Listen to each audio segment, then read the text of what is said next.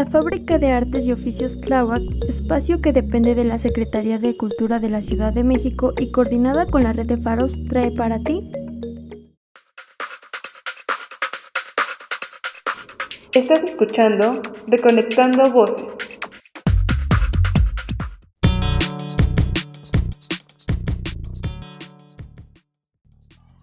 Hola, ¿cómo están? Les habla Malinali. Les abrazo desde la Faro Tláhuac. Hoy está con nosotros Carmen Rosete. Escuchemos cómo inició dando taller aquí en Faro Tláhuac. Eh, hola, yo soy Carmen Rosete, eh, soy tallerista fundadora de, esta Faro Tláhuac.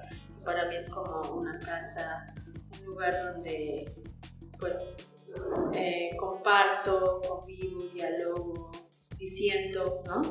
Con, muchas personas y que ha sido muy rico y estoy muy agradecida. ¿Cómo, cómo inicié? Eh, hubo una convocatoria en el, entonces, eh, antes del 2006, como en el 2005, hubo una convocatoria que lanzaron. A mí me hizo mucho sentido cuando vi el Faro Oriente y todo, el, todo ese proyecto que traía Alejandro Aura, ¿no? Eh, que en ese momento llevaba la Secretaría de Cultura en el entonces Distrito Federal.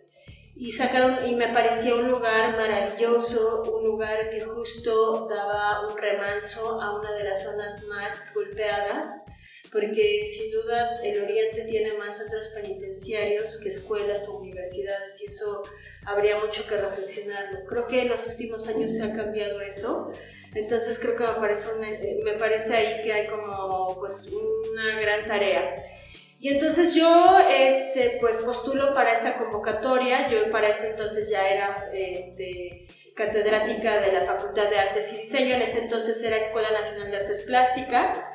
Eh, yo tiene pues ya un rato que me dedico a la cerámica y dicen por ahí que cuando te abraza la cerámica no te puedes soltar de ese abrazo. Entonces yo este, justo y mi obra y proyecto de vida es la cerámica, sin duda. Entonces postulé para esa convocatoria y pues afortunadamente me quedé y pues cuando llegué acá no había mesas y no había luz y no estaba la carpa como, eh, solo estaba la estructura como si fuera una gran araña y pues ha sido como un ejercicio muy bonito porque eh, pues desde que era un taller para adultos y después la comunidad me empezó a pedir que fuera un taller para niños también y pues lo propuse y afortunadamente se ha dado y lo he luchado mucho para que se siga dando. Mm, así fueron los inicios, eh, sin, sin, luz y sin mesas, pero seguíamos trabajando, siempre hemos trabajado. ¿Cómo se llama tu taller y de qué se trata?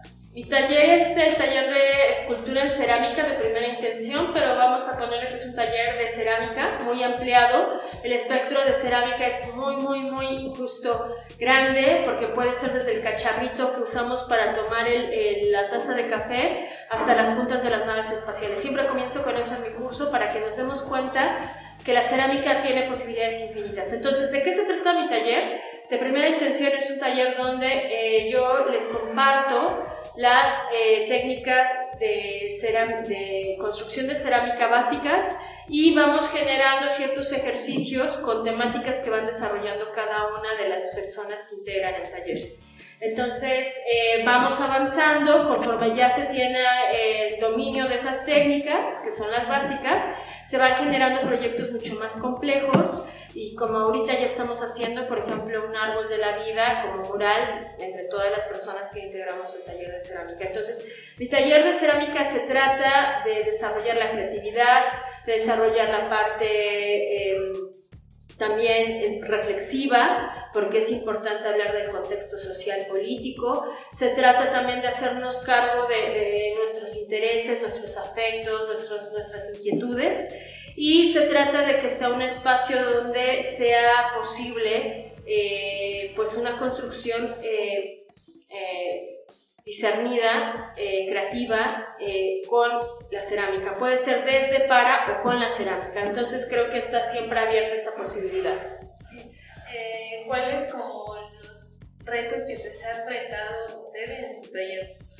el gran reto es sin duda pues la diversidad, ¿no? A mí me parece lo más grandioso y, lo más, y el reto más grande Sin duda es un taller intergeneracional que lo mismo puede estar una señora de 86 años como la señora Lupita y puede estar una infancia de 6, 5 años en la misma mesa conviviendo y haciendo tal vez un ejercicio muy parecido, pero que cada uno va a tener sus, sus propios intereses a desarrollar. Y simplemente compartir espacio. Aquí es un espacio plural donde todas las personas cabemos, todas las personas cabemos, así todas, todas, todas. Entonces, eh, tal vez mi mayor reto es como eh, enfrentarme a eh, una infancia con espectro autista o una infancia con... Una nenita solo podía este, mover su pie izquierdo y entonces, pero para ella no era límite, y si para ella no era límite, para nadie más era límite para poderlo desarrollar. Creo que eso y para mí ha sido de un aprendizaje así mayúsculo y lo agradezco. A ver, COVID-19, ¿no? Eh, pandemia, ¿cómo fue tu taller durante ese tiempo, ¿no? Que nos encerramos, Pues eh, creo que lo más difícil es trasladar un taller donde la convivencia es tan viva y que aparte se hizo presente la desigualdad social como nunca, ¿no? Creo que, y entonces con la maestra Erika de textil de aquí, de, de, de la FARO, eh, pues generamos, propusimos un círculo de mujeres. Eh, regularmente el taller, eh, este de cerámica y también su taller está habitado por, por mujeres. Entonces hicimos un círculo de escucha, tampoco no era sencilla para nadie de las personas, ¿no? Y quien podía, pues, pues acudía, ¿no? Eran sesiones Primero intentamos en Facebook porque también no todo el mundo tenía Zoom como ahora que ya después de dos años se tienen las plataformas, ¿no? Era muy nuevo todo. Eh, entonces, eh, y después vimos que no, y después lo hicimos en Meet y luego en Zoom, y así fuimos eh, por las plataformas. Entonces hicimos un círculo de escucha entre mujeres, un círculo sanador, y terminó haciéndose dos recetarios muy chulos este, con las personas participantes de los dos talleres y de otras eh, también personas que se fueron integrando. Quiero decir que no todas las personas del taller por obvias razones se pudieron integrar, ¿no? Sí, pero así fue. Así, ya no era cerámica, sino era cuidarnos entre todas, cuidar lo más importante que es la vida. Sí.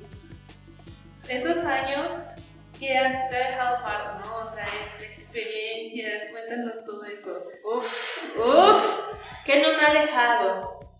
Uy, yo, este, voy a llegar solo. sí, este, para mí ha sido un espacio eh, de remanso, un espacio que me permite reflexionar mucho la educación no formal, para empezar. Esa es mi tesis de doctorado que ya la estoy terminando, que ya la tengo que terminar. Eh, y claro, estoy entre la educación formal y la no formal. ¿Qué pasa en este lugar cuando no tenemos salones, sino tenemos una gran aula donde convivimos todas las personas, todos los talleres?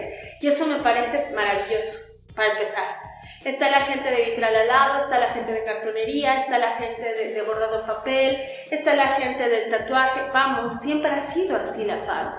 Y eso al principio estaba junto ideas con electrónica, y estaba junto también serigrafiando un tiempo que será muy raro. Este, y, y, vamos, creo que eh, eso eh, parece que, que, en el día a día no es tan, no, no, se ve tan tajante, ¿sabes? Pero eso creo que cuando hablamos de interdisciplina está sucediendo, o sea, está de manera orgánica sucediendo.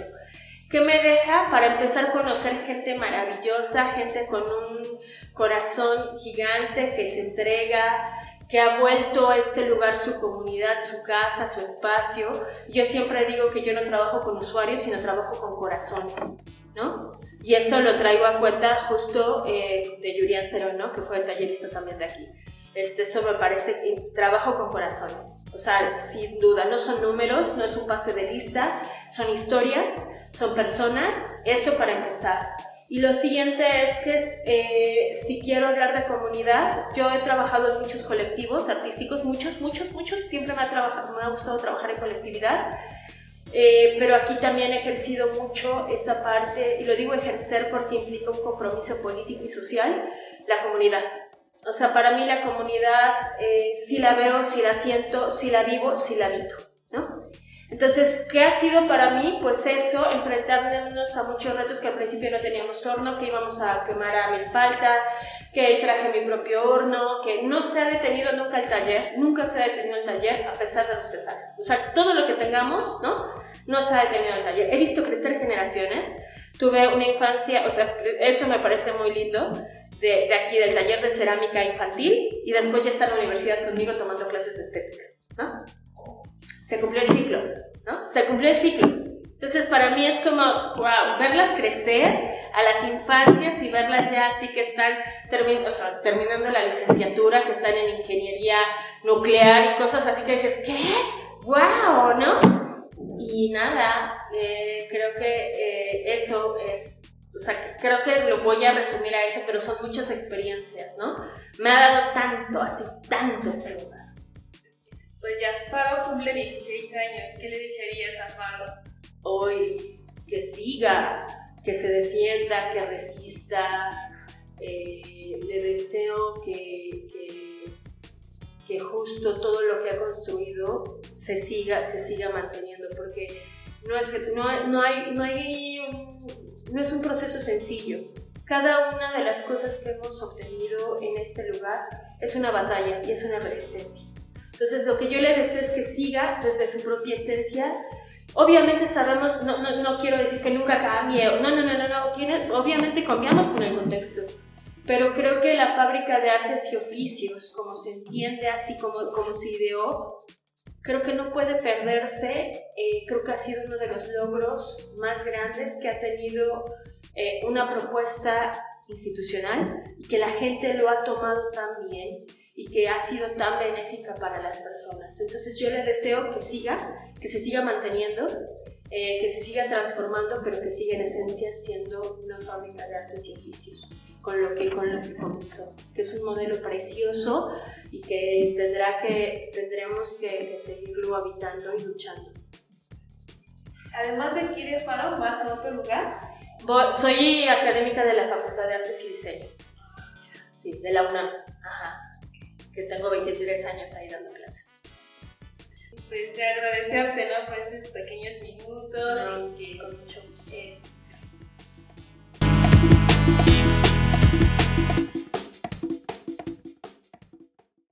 la Faro Tláhuac presentó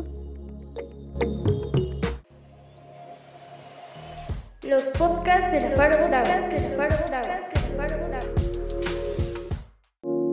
Los comentarios manifestados son responsabilidad de sus autores.